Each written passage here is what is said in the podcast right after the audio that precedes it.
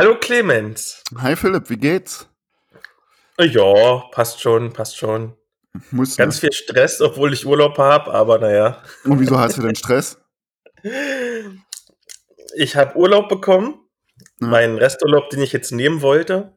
Und bin jetzt einen Tag zu Hause in der Heimat. Also theoretisch ist ja Bad Kissing nur mein Arbeitswohnort. Mein richtiger Lebensmittelpunkt ist ja immer noch Wimmelburg.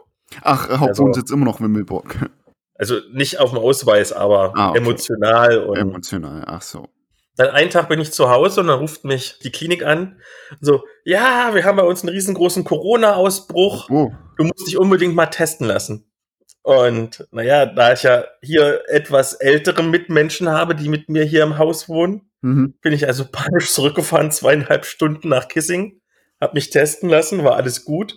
Hatte eine halbe Stunde Zeit, weil so lange dauert der Schnelltest ja, damit er genau. genau ist, habe dann also quasi mich nochmal schnell einloggen können in unser Dokumentationsprogramm, habe mal so alles durchgeguckt und was ich eigentlich für ein großes Glück hatte, weil in Anführungszeichen mein Patient ist krank geworden, also da war irgendwie der Initialpatient und genau an dem Tag, wo der krank geworden ist, das war, wo ich Nachtdienst hatte, Ja. habe ich einen Schüler reingeschickt, weil ich zu faul war, reinzugehen. Oha. Ich habe allerdings immer noch nicht rausgefunden, ob der Schüler krank geworden ist, aber zumindest ich bin sauber und das ist schon mal gut. Ja, ja, ja, ja, ja. Das stimmt. Und ich meine, das war am, am Sonntag und am Dienstag, das heißt, zwei Tage später waren es dann schon 21 Erkrankte. Also, wenn du es Uh. einmal drin hast, und ich meine, auch in der Reha-Klinik ist ja doch alles gedrängt, gerade weil du zum Beispiel das Essen nicht aufs Zimmer kriegst, sondern es gibt einen großen Speisesaal. Und ja, die haben zwei Gruppen und ja, es ist getrennt und Masken und so weiter und so fort. Du siehst es ja trotzdem, ne? Von vier am Sonntag zu 21 am Dienstag ja. ist schon eine kleine Steigerung. Und wie viel ist am Personal erkrankt? Von den 21 vier. Okay, das geht. Aber meines Wissens, meines Wissens nach keiner von der Pflege bis jetzt, aber von den, ja, dem mit viel Publikumsverkehr halt. Also Speisesaal und Ja. Therapeuten, Therapeutinnen. Wer da jetzt wen angesteckt hat, ist ja fraglich. Ne? Ist ja in vielen Häusern mit teilweise jetzt so, dass Patienten und Personal erkrankt sind und viel Personal teilweise. Ja, ich möchte da auch, glaube ich, niemanden jetzt einen Vorwurf machen. Es ist, wenn die Leute reinkommen, müssen die einen Test mitbringen. Wenn der Test irgendwie älter als ein oder zwei Tage ist, werden die nochmal sowieso von uns getestet. Aber ja, Ja, der Test ist ja im Prinzip nur eine Momentaufnahme, aber wenn man theoretisch gesehen alle Schutzmaßnahmen einhält, immer die, Ma ich weiß ja nicht, wie es bei euch ist, wenn die, die äh, Patienten müssen ja auch im öffentlichen Bereich Maske tragen, oder? ja, müssen sie schon. Aber wo sie zum Beispiel nicht müssen, und das regt mich im Nachtdienst jedes Mal auf, weil ich sehe, ist ähm, in der Cafeteria, also ja, die müssen auch irgendwie 1,50 Meter Abstand halten, aber wenn sie halt sitzen, und die sitzen halt alle da, weil sonst gibt's nichts Spannendes zu erleben, gerade in Kissing, abends trinken ihr Bierchen und erzählen die ganze Zeit. Und die sind immer alle schon ziemlich genervt, wenn ich irgendwie vom Balkon runterbrülle, irgendwie haltet Abstand, aber Ach, nicht mal Ja. runtergehen. Ah, interessant. warum soll ich runtergehen, wenn ich runterbrüllen kann? Richtig so. Das ist so richtig der Allmann-Move. Vom Äh. Balkon runterbrüllen. Ja. Ey, Anzeige ist raus!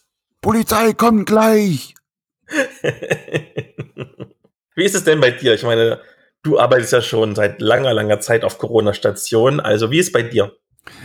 Fragen mich viele in letzter Zeit, wie das zurzeit ist.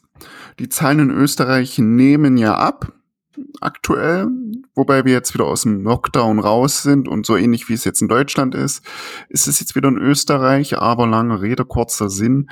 Es ist stabil hoch.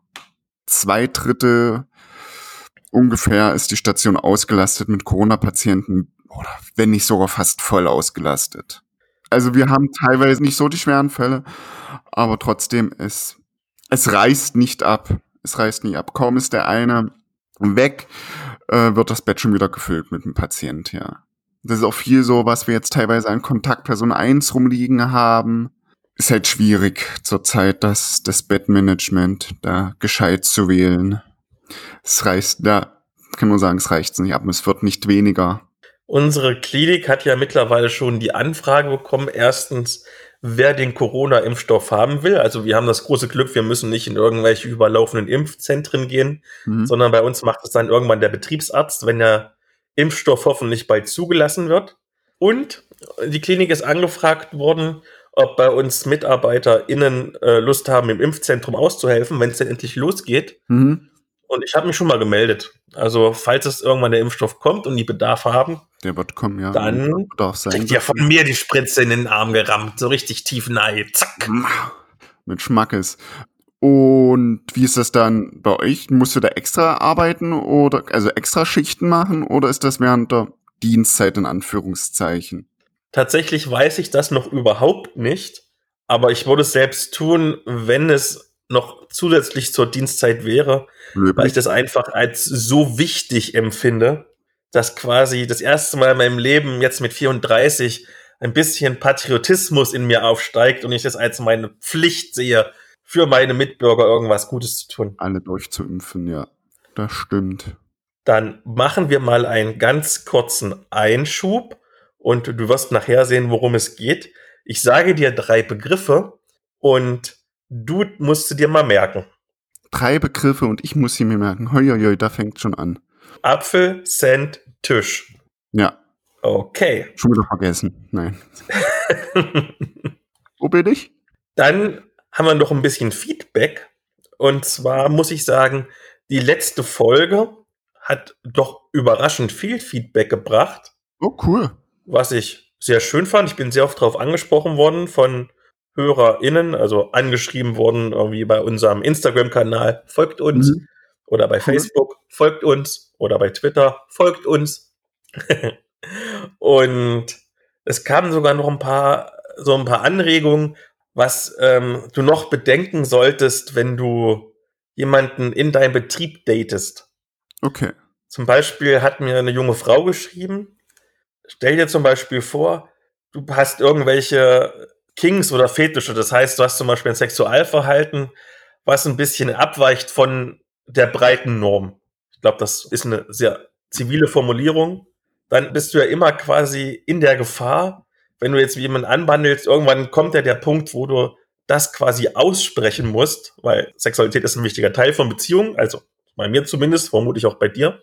Mhm. Wenn du irgendwie, keine Ahnung, jetzt im tiefsten konservativen Milieu arbeitest und dann hast du irgendwas, was von den meisten Leuten als nicht normal betrachtet wird, dann fängt es mit dem Tuscheln an. Oder wenn zum Beispiel die Leute untereinander befreundet sind und ich meine, gerade irgendwie unter besten FreundInnen oder so, unterhält man sich ja trotzdem mal hier, mein Partner will irgendwelche komischen Sachen, meine Partnerin. Und wenn das dann die Runde macht, dann hast du teilweise schon das Problem, dass du irgendwie stigmatisiert bist als Perverse oder Perverser. Okay, ja. Ja, das ist. Ja, könnte sein, ja, je nachdem, wie der Typ Ich kann das gut nachvollziehen, tatsächlich wer meine anderen Podcasts gehört hat, ich habe mal erzählt, dass ich schon so ein, zwei, drei Freundinnen hatten, die so äh, nicht ganz so auf die Vanilla-Schiene standen. Und es ist so ja auch ein Thema. Natürlich habe ich Beispiel mich mit dir drüber unterhalten. Und stell dir vor, die wäre auch noch mit auf Arbeit gewesen. Ja. Und, und du wüsstest das, dass zum Beispiel deine Arbeitskollegin, also meine Ex-Freundin oder aktuelle Freundin oder so, seltsame Bedürfnisse hat. Ne? Du weißt, was ich meine. Ja, okay, das stimmt schon, ja. Sieht man dann ganz mit ganz anderen Augen, ja, das stimmt. Also ich hatte ähnliches im Freundeskreis und da sieht man die schon, ja, mit anderen Augen. Das stimmt, das stimmt, da hast du recht, ja. Und dann ist mir noch tatsächlich, ähm, das war so eine quasi eine Quintessenz aus verschiedenen Feedback-Nachrichten, die ich bekommen habe, um auch was ich so bei Instagram sehe, seitdem ich ja, ich habe ja erst mit Instagram angefangen, seitdem wir das hier machen mit dem Podcast, weil wir halt auch wir sind ganz moderne Podcaster, wir haben Instagram. Und du bist ja schon länger im Instagram-Game aktiv. Aber jetzt auch nicht so lange, aber ja. Der große Vorteil ist, wenn du die Beziehung geheim halten musst, in Anführungszeichen, oder vielleicht nicht musst, aber willst, dass du dann nicht den Druck hast, irgendwie dich zu repräsentieren als Paar. Also ich kenne ganz, ganz, ganz viele Paare, die irgendwie dann Social Media, egal ob Facebook oder Instagram, irgendwie überfluten mit irgendwelchen Selfies von sich und ihrem Partner, ihrer Partnerin. Die ganze Zeit und so, oh, Relationship Goals, genau, Hashtag Relationship Goals. irgendwie, wie geil ihre Beziehung ist. Okay. Ich kenne ein befreundetes Pärchen, das hat sich sogar extra einen gemeinsamen Instagram-Account gemacht, zusätzlich zu ihren eigenen Accounts, Oh Gott. Wo den, wo den ganzen Tag irgendwie nur Stories kommen, wie toll doch ihre Beziehung ist. Boah. Aber das ist ja auch beziehungsabhängig oder typabhängig, besser gesagt, würde ich sagen.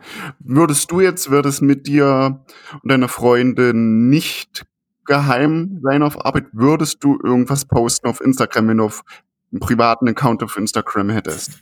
Sicherlich nicht so viel. Sicherlich bestimmt mal ein, zwei Bilder, wenn sie in einem gewissen Kontext sind. Also über den anderen Podcast bin ich ja so in der Nerd-Szene. Sicherlich, wenn man gemeinsam mal eine Convention oder eine Messe besucht, wäre das sicherlich mal ein Bild wert. Und ich zum Beispiel, ich hatte, ähm, als ich noch damals noch nicht gepodcastet habe, aber geblockt habe, hatte ich die eine Freundin, die ja auch total tief in der Nerd-Szene drin war. Und natürlich war die auch Teil der Imagebildung des Blogs, dass quasi eine hübsche weibliche Person rumnördet mit und quasi mit ihre Meinung teilt und alles. Also ja, natürlich. Ja.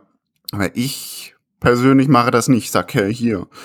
Und poste das überall. Das ist gut. Ja, weil, weiß nicht. Ist nicht ja, so ich meins. übertreib's auch nicht. Also jetzt sowieso nicht, klar. Aber früher habe ich es nicht so übertrieben wie andere, aber ich habe das sicherlich auch schon gemacht. Das hat sicherlich auch damit zu tun, ich habe das ja schon mal erzählt, dass ich mein Rollenverständnis und mein Verständnis von Männlichkeit verändert hat im Laufe des letzten Jahrzehnts, eigentlich im Laufe der letzten vier, fünf Ja, Jahre oder so. Ja. Und früher war das schon so repräsenthaft. Guck mal, ich habe eine Freundin. Und jetzt ist halt, wo ich mir denke, ich habe eine Freundin, aber das zeige ich niemandem. Das geht niemandem was an. ja, Ist ja auch nicht wichtig, genau. Ist ja auch nicht wichtig. Das ist die ganze Welt weiß. Klar, Freunde, Bekannte, dass man da Fotos hinschickt, ist okay. Ich bin da jetzt auch nicht so der Typ, der jetzt da ganz viele Fotos macht. Da ist auch erst meine Freundin, die das macht. Sonst würde es, glaube ich, gar keine Fotos geben oder ganz wenige. Ich meine, ich habe Fotos von euch beiden gesehen. Ich weiß überhaupt nicht, wie deine Freundin aussieht. Klar, ich habe dir schon Fotos geschickt, als wir in Neuseeland waren. Okay, ich werde nochmal in meinem Ordner nachgucken. Ja. Vermutlich habe ich es aber gelöscht, weil es einfach Speicherplatz sinnlos voll klatscht. Ah, Super, siehste, so kannst es dir natürlich nicht merken. Apropos merken, das ist eine super geniale Überleitung. Wir haben eine Frage bekommen, die werde ich ganz kurz einspielen. Hallo Philipp, ich habe mal einen Wunsch an euren Krankenpfleger-Podcast Out of Plattenbau. Und zwar hatte ich ja berichtet im Media Monday, dass meine Mutter Demenz erkrankt ist und das im Krankenhaus ziemlich seltsam war, wie das aufgefallen ist. Ähm, sie hatte nämlich die Sachen ihrer äh, Bettnachbarin mit eingepackt und das war natürlich etwas seltsam und da sind die drauf gekommen, äh, dass da irgendwas äh, nicht so ganz stimmt. Und da musste sie, glaube ich, für nochmal 17 Tage ins Krankenhaus da bleiben, wurde ganz ausführlich auf Demenz untersucht und wurde dann auch leider so festgestellt. Jedenfalls konnte ich mir vorstellen, dass sie als Pfleger im Alltag äh, da auch äh, skurrile Begegnungen habt mit der mit dieser Krankheit.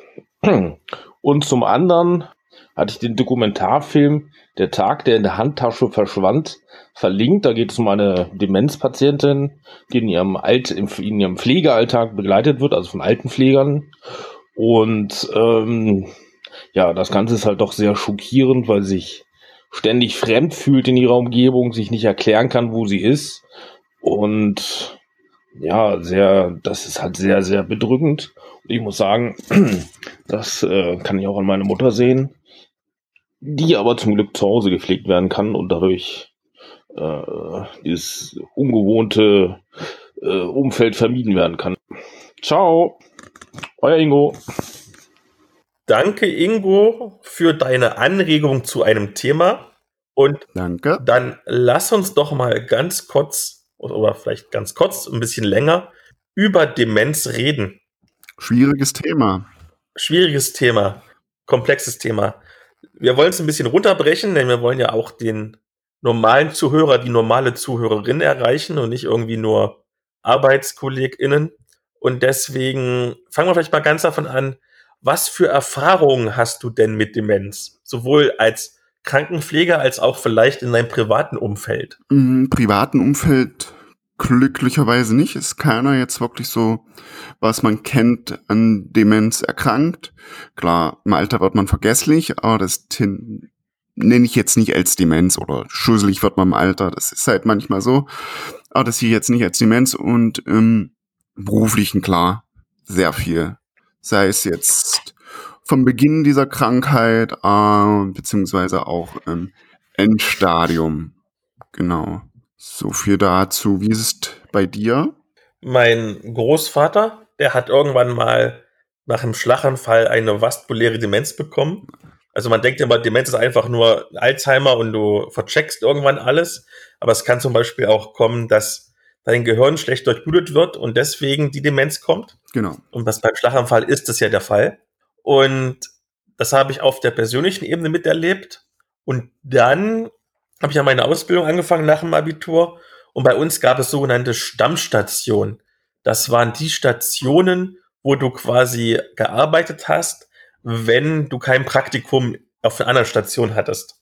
Ja. Und zwei Jahre lang, im zweiten und dritten Lehrjahr, war meine Stammstation die Akutgeriatrie. Und das waren halt, weiß ich nicht, gefühlt zu 90 Prozent Schlaganfälle. Und wie ich es gerade gesagt hatte, da war fast immer auch mit auftretend ja. eine vaskuläre Demenz, also eine Co-Diagnose. Ja. Und da habe ich ganz schön viel mitbekommen. Dann, wo ich in der ambulanten Pflege war, natürlich, gerade es waren es die dementen Patienten, die Hilfe brauchten, weil deswegen brauchten sie ja meistens Hilfe. Und jetzt in der Reha ist es eher selten, weil wir auch jetzt eigentlich nicht dafür ausgestattet sind. Aber zum Beispiel erst, ich glaube, weiß nicht, vor einem Monat oder so, hatten wir eine doch, das war schon mehr als eine beginnende Demenz. Die war auch ziemlich nett, aber halt unfassbar vergesslich. Du musstest halt die ganze Zeit immer aufpassen, dass sie ihre Medikamente nehmen, dass es zu ihren Therapien geht. Ja. Ja.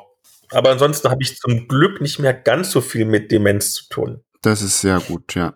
Also ich jetzt, der hat doch schon, weil wir jetzt viel internistische Patienten haben oder auch primär ältere, haben wir schon sehr viel Demenzerkrankte. Wie du schon angedeutet hast, glaube ich, für manche, die das nicht wissen, man viele unter diese vaskuläre Demenz und Alzheimer denken ja viele. Demenz und Alzheimer ist was unterschiedliches, aber ist es ja nicht. Alzheimer ist ja nur eine Form der Demenz. Ganz genau, wie zum Beispiel auch die Lewy-Body-Demenz, ja? zum Beispiel mein Großvater hatte. Also ist jetzt normalerweise so, also bei Alzheimer ist ja so, das baut halt ab und wird schlechter. Genau. Alzheimer sind 60 Prozent und Lewy-Body-Demenz sind 20 Prozent aller Betroffenen. Das ist immer so abwechselnd. Das heißt, du gute Tage oder meinetwegen auch Stunden, plötzlich ist ganz schlecht. Dann ist wieder gut. Dann ist wieder ganz schlecht. Viele denken ja, was man hat, wenn man Alzheimer und Demenz vergleicht oder sagt Unterschiede haben möchte, ist man ja eher bei Alzheimer, wie man wieder schon sagtest, dass unterscheidet man, kann man schon so sagen, dass halt dieser Alzheimer, das halt immer schleichend ist. So, kann auch recht früh beginnen, so in 50er, 60er Jahre kann das ja schon beginnen. Und diese vaskuläre Demenz, wie es dein Großvater hatte, das kann halt durch ein Ereignis auftreten und kann sich dann halt sukzessive verschlechtern und durch Schübe und dergleichen. Ich habe jetzt mal nebenbei Wikipedia aufgemacht und nur mal die Übersichtsseite und allein bei Form der Demenz gibt es zum Beispiel zehn verschiedene Einträge, was es für Demenzarten gibt. Ja, das, wie, wie wir jetzt schon oder schon mehrmals gesagt haben, ist halt eher mal der Alzheimer und vaskuläre Demenz sind die weit verbreitesten oder die bekanntesten oder wovon die Allgemeinheit immer spricht. Äh, hast du dann eigentlich was gelernt, als du auf dieser Gerontopsychiatrie warst? Akutgeriatrie. Geronto, Geriatrie, was auch immer. Ger Geriatrie war das. Akutgeriatrie. Du weißt ja, dass ich ein total fauler Schüler war, also habe ich wahrscheinlich nichts gelernt. Das ist schon mal gut, ja. Nein, natürlich hast du ein bisschen was gelernt. Vor allem hast du gelernt, den Umgang, wie du mit Demenzpatienten umgehen solltest. Das habe ich mir auch so ein paar Stichpunkte gemacht, die würde ich ganz zum Schluss nennen. Aber ja, ich habe auf jeden Fall was gelernt. Das ist ja schon mal gut. Wie kann sich denn so eine Demenz äußern? Also klar, man vercheckt alles so ein bisschen, aber wie ist deine Erfahrung? Wie äußert sich das beispielsweise? Ja, es ist ganz unterschiedlich, je nachdem, was für eine Demenzform man, man hat. Manche haben ja auch dann so eine na, Persönlichkeitsänderung nicht, aber schon so ein bisschen, dass man sie halt nicht mehr so wirklich unter Kontrolle hat. Dass dann vielleicht aggressiv wird oder dergleichen. Genau. Der, Klassiker ist ja halt wirklich, dass man einfach alles sukzessive, alles vergisst. Einher spielt das ja auch meistens mit der körperlichen ähm, Situation, dass die körperliche, man baut geistig ab und dann irgendwann halt auch körperlich dass man halt auch Motorik nicht mehr so wirklich hat. Erst das Kurzzeitgedächtnis äh, betroffen und später dann halt das Langzeitgedächtnis, dass man sich dann halt an gar nichts mehr erinnert und, wie man so schön sagt, gaga im Kopf ist. So. Genau. Du baust die Fähigkeiten ab. Deine Orientierung lässt vor allen Dingen ziemlich nach. Ja. Also deine zeitliche Orientierung, deine örtliche Orientierung. Ich kann zum Beispiel von meinem Großvater damals sagen, bei dem war ungefähr so alles ab, weiß ich nicht, 1945 weg oder so oder 1950. Boah. Das heißt, irgendwann war er so der festen Überzeugung, dass wir noch Krieg haben, was es nicht sehr einfach gemacht hat, um ehrlich zu sein, teilweise.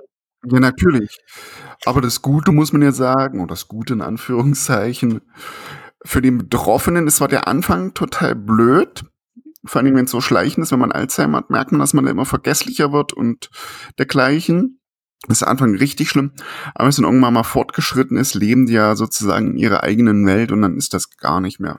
Ich glaube es zumindestens oder ich hoffe es zumindestens gar nicht mehr so schlimm für den Betroffenen. Für die Angehörigen ist es natürlich umso schlimmer dann, wenn man das sieht. Genau, das ist da tatsächlich bei der Lewy Body Demenz zum Beispiel echt schwierig gewesen, dass ähm, es Phasen gibt, wo du dann merkst, weil du klarer bist, dass irgendwas nicht stimmt. Und das ist für die Betroffenen sehr belastend. Ja, auf jeden Fall. Was auch die Betroffenen ziemlich oft merken, ist tatsächlich auch einhergehend mit Demenz, dass du Sprachprobleme bekommst. Also zum Beispiel, dass dir selbst einfachste Worte nicht mehr einfallen. Dann werden Unterhaltungen schwierig und natürlich fängst du an, an dir zu zweifeln, warum du nicht irgendwie ganz einfache Worte kennst. Ja. Und manchmal ändert sich das Verhalten auch ganz stark. genau. Zum Beispiel, manche werden lustlos, ängstlich oder haben Wutausbrüche. Andere ziehen sich zurück, wie du gesagt hast, und gehen in ihre eigenen Welt. Und was teilweise für die Angehörigen ein großes Problem ist, ist, dass die Normenkontrolle aussetzt. Ja. Also die sozialen Normen, die sie gelernt haben. Es wirkt dann oft peinlich, ja, für den Außenstehenden oder für die Angehörigen, ja. Es ist zum Beispiel ganz oft so bei männlichen Demenzkranken, dass dann der Sexualtrieb stärker wird wieder und die halt plötzlich immer die ganze Zeit Bock haben, irgendwie Sex zu haben, was dann gerade die Angehörigen überhaupt nicht, äh, nicht mit klarkommen. Das habe ich ganz oft gehabt in der ambulanten Pflege, dass plötzlich irgendwie der 80-jährige Opa wieder Bock hatte, Sex zu haben und die ganzen, gerade noch, wenn den, dann sagen wir mal, die, die Ehefrau ist genauso alt und, und die Kinder sind, sagen wir mal, vielleicht 60 oder so, die vielleicht auch noch weniger offen erzogen worden sind, die dann komplett überfordert sind, dass irgendwie 80-jährige Leute Sex wollen. Ja. Ja, das ist. Das stimmt. Das ist schwierig. Ja. Ja, auf jeden Fall. Wie stelle ich denn so eine Demenz fest? Ah, ich wollte auch was ähnliches gerade fragen. Ich wollte fragen, ob das schon mal so oder, oder so ähnlich. Ich wollte mal wollte ich fragen, ob du schon mal so einen Mini-Mental-Test, so einen Demenztest bei dir persönlich schon mal gemacht hast.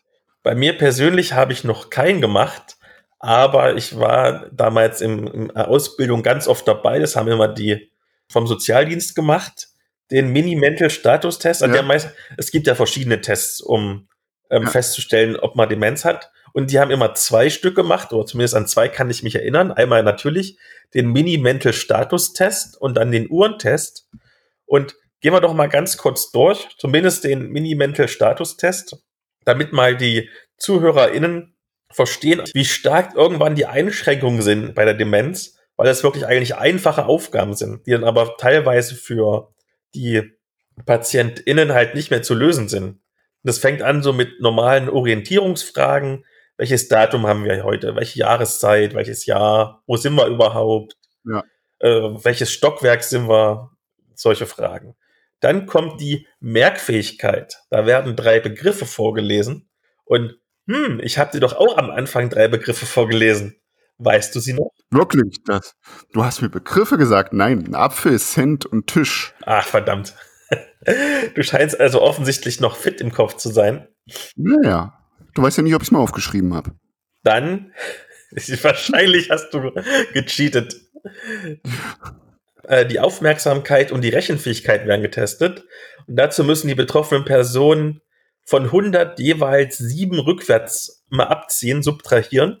Und das war meiner Erfahrung nach bei der Beobachtung mal das, wo die meisten sich wirklich schwer getan haben. Kannst du das spontan? Nee, also ich, ich hatte auch mal diesen Mini-Mental-Test gemacht oder so einen Demenztest gemacht und laut dem Test wäre ich schon beginnende Demenz oder sowas. Oh je. Weil durch dieses ganze Nachtschicht- und Schichtwechselsystem da, oh, das ist jetzt übertrieben natürlich gesagt, aber meine Punkte waren da schon. Denkst du, ja, ja, ja, ja, ja, ja. ja, also ich glaube, das ist schon dann eine der schwierigeren Sachen, rückwärts zu zählen. Ich weiß nicht, sieben rückwärts zählen, na doch, schon. Dann, kommt, dann wäre also jetzt noch mal eine Erinnerungsfähigkeitsfrage. Und dann wäre eine Sprachfrage oder eine Sprachaufgabe, äh, den Personen werden Gegenstände gezeigt, meistens Armbanduhr und Bleistift, Kugelschreiber. Und die Leute müssen das halt benennen, was es ist. Dann noch einen Satz nachsprechen, der kompliziert ist, nämlich kein Wenn und oder Aber. Siehst du, da fängt schon, da fängt schon an. Dann einfache Kommandos befolgen, schriftliche Anweisungen befolgen, mündliche Anweisungen befolgen, kreativ sein, in Anführungszeichen. Schreiben Sie bitte irgendeinen Satz hin, als ob die Leute spontan irgendeinen vollständigen Satz sich aus dem Kopf ausdenken können, der nicht diktiert ist. Und Fünfecke zeichnen. Oh ja. Und da gibt's halt Punkte drauf und wenn du 30 bis 28 hast, hast du keine Demenz. Also das Ergebnis ist immer unter Vorbehalt. Wenn du weniger als neun Punkte hast, hast du eine schwere Demenz. Ja. Ab 24 fängt schon an mit der leichten Demenz. Genau. Und dann gibt's den Uhrentest bei Demenz und Alzheimer. Da sollen die Leute halt eine Uhr zeichnen. Schön richtig eine klassische runde Uhr mit den Uhrzeiten, also 12 Uhr, 1 Uhr, 2 Uhr, 3 Uhr, 4 und so weiter. Und dann sollen sie eine gewisse Uhrzeit einzeichnen. Und das war auch eine Sache, die die Demenzpatienten, wenn ich sie zugeguckt habe, ganz oft nicht hingekriegt haben. Nämlich, die haben halt schön angefangen mit 1, 2, 3, 4, 5, haben aber bei 12 nicht mehr aufgehört, sondern haben einfach weitergemacht. Dann 13, 14, 15 und so weiter und so fort. Ist ja lustig. nicht für die Patienten. Na, es gibt ja 13, 14, 15 Uhr. Ja, Da haben die schon recht. ja, aber nicht, wenn du eine Uhr zeichnen sollst. Ja, ja. Ja, genau. Und ähm, das sind so diese typischen, auch recht zügigen Tests. Also ich meine, für so einen Mini-Mental-Test brauchst du, weiß ich nicht, 20 Minuten, 30 Minuten, einen Ohrentest machst du in 5 bis 10 Minuten, dann hast du schon ja, einen guten Indikator dafür. das stimmt, das stimmt, ja. Aber da fängt schon an. Wenn ein Messi ist und Ossi sagt, "Te- zeig ich mal drei Viertel vier ein, da fängt es schon an. Ich glaube, es ist, äh, warte mal, ich, ich habe noch, noch den Test offen, ich kann noch mal gucken. Das, die Uhrzeit lautet äh, 10 nach 11. Okay, 10 nach 11, das geht noch. Ja, stimmt, wenn ich sagen muss, mache mal hier drei Viertel. Ich glaube, das wäre tatsächlich schon schwierig. Da, Ich glaube, da würden selbst meine, meine, meine ganzen MitarbeiterInnen im Krankenhaus alle durchfallen hier in Bayern, weil sie nicht verstehen würden, was ich von ihnen wollen würde. ja. Alle dement, alle werden nach Hause geschickt. Ja, deswegen. Ja, Wie ist denn dann die Pflege bei Demenzpatienten? Also ich habe so die Erfahrung gemacht im Krankenhaus und in der ambulanten Pflege. Man muss den Leuten natürlich erstmal Zeit lassen. Die sind natürlich alle nicht mehr so schnell wie früher. ja, das ist aber ja, kann auch, ist ja auch altersbedingt. Dann ist es eine Sache, die ist auch vor allen Dingen für die Angehörigen wichtig und oder wenn es in einer stationären Einrichtung ist, für die Pflegekräfte ist. Du musst immer abwägen zwischen Einschränkung und Sicherheit. Das heißt, also Patienten teilweise, Demenzpatienten wollen gerne laufen, weil die einen Bewegungsdrang haben. Und irgendwie nur in ihrem Zimmer rumlaufen ist halt blöd, die wollen halt raus. Und da musst du überlegen, ist es vertretbar, dass ich ihn jetzt nicht rauslasse, weil keine Ahnung, er kann vom Auto überfahren werden? Oder weiß ich, er ist wesentlich glücklicher und zufriedener und umgänglicher, wenn er jetzt laufen kann? Ja. Du musst immer abwägen. Und theoretisch, auch wenn äh, Patienten dement sind, normalerweise gibt's ja trotzdem immer noch die rechtlichen Grundlagen. Du kannst Leute nicht einfach so einsperren, nur weil du der Meinung bist, sie könnten vors Auto laufen, drei Straßen weiter. Das stimmt, ja. Na, es gibt auch schon spezielle Stationen für diese Demenzkranke, die auf, aufgemalt ist wie ein Ort, eine Stadt, eine Bushaltestelle und allen so ein Quatsch. Und gerade Patienten mit Demenz sind ja sehr feinfühlig darin, wenn es um Einschränkungen geht. Und zumindest ist so meine Erfahrung, gut, Bad Kissing ist jetzt nicht so der sehr stark frequentierte Ort im Verhältnis zu, weiß ich nicht, wenn du an der Hauptstraße in Berlin wohnen würdest.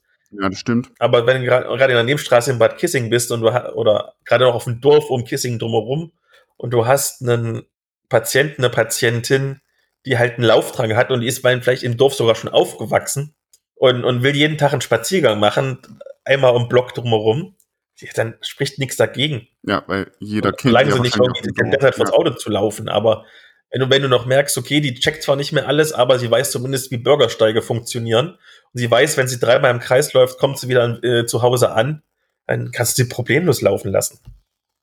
Das stimmt, ja. Ich weiß zum Beispiel auch, dass Demenzpatienten teilweise, sagen wir, das Konzept von Eigentum nicht mehr so richtig verstehen können Ja, und halt irgendwas einfach einstecken oder sich einfach gleich im Mund stecken, wenn es was zu essen ist oder so. ja. Und da weiß ich zum Beispiel, dass es dann Familien gab, die haben irgendwie an der Kasse gleich hinterlegt, irgendwie hier einen 10-Euro-Schein, haben gesagt, hier, wenn der Opa kommt oder wenn die Oma kommt und sich einen Schokoriegel einsteckt oder ein Brötchen anfingert und gleich isst, dann zieht es halt von den 10 Euro ab. Okay. Ja. Weil, was willst du auch sonst als Supermarkt machen? Äh, Die Polizei wird ihn natürlich nicht mitnehmen mit Demenz. Da bist du immer strafunfähig und so kannst du das recht simpel regeln. Das stimmt, ja. Und was ich noch gemerkt habe im Krankenhaus ist, dass die Leute haben ja noch ihre Langzeiterinnerungen und auch so gerade Sachen wie zum Beispiel Musik und so oder Reime, Gedichte, die sind alle noch präsent. Im Gegensatz zu einer Erinnerung an gestern und vorgestern. Und dass die dann aufblühen, selbst wenn die eigentlich schon recht in sich gekehrt sind, wenn du da anfängst, irgendwelche Lieder zu singen oder so Das stimmt, ja. oder Bewegungssachen machst. Ja. Ein bisschen, bisschen tanzen irgendwie zu Smooth Jazz oder so. Das geht normalerweise. Man muss halt Triggerpunkte setzen, die sie früher gemacht haben, um die wieder einzufangen und zu beruhigen, wenn die sich unwohl fühlen. Genau, du musst die Leute aktivieren und abholen mit dem, was noch da ist. Und das ist manchmal nicht mehr viel, aber es gibt normalerweise immer was, um die Leute abzuholen. Meistens, ja, wenn man das kennt. Ja. In der Langzeitpflege ist das, denke ich, einfacher als in der Kurzzeitpflege, sprich äh, im Klinikalltag oder im Reha. Und da kommt tatsächlich ein Wort, was ich in der Ausbildung sehr gehasst habe und im Krankenhaus auch gehasst habe, was aber in der Betrachtung wichtig ist, ist Biografiearbeit. Dafür hast du im normalen Umfeld seltener Zeit, obwohl in der Ausbildung darauf rumgeritten wird, noch und nöcher, nämlich die Leute kennenzulernen. Ich glaube, im Altenheim ist es einfacher. Da hast du doch mal Zeit, irgendwie das genau rauszufinden. Genau, da ist es halt einfacher, da irgendwie zu arbeiten im Krankenhaus.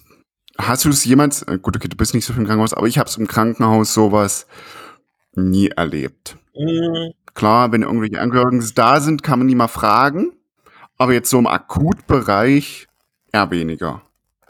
Da müsste ich jetzt überlegen. Ich glaube, wenn, hat das damals die, die Chefärztin gemacht, die war da wirklich sehr, sehr, sehr engagiert.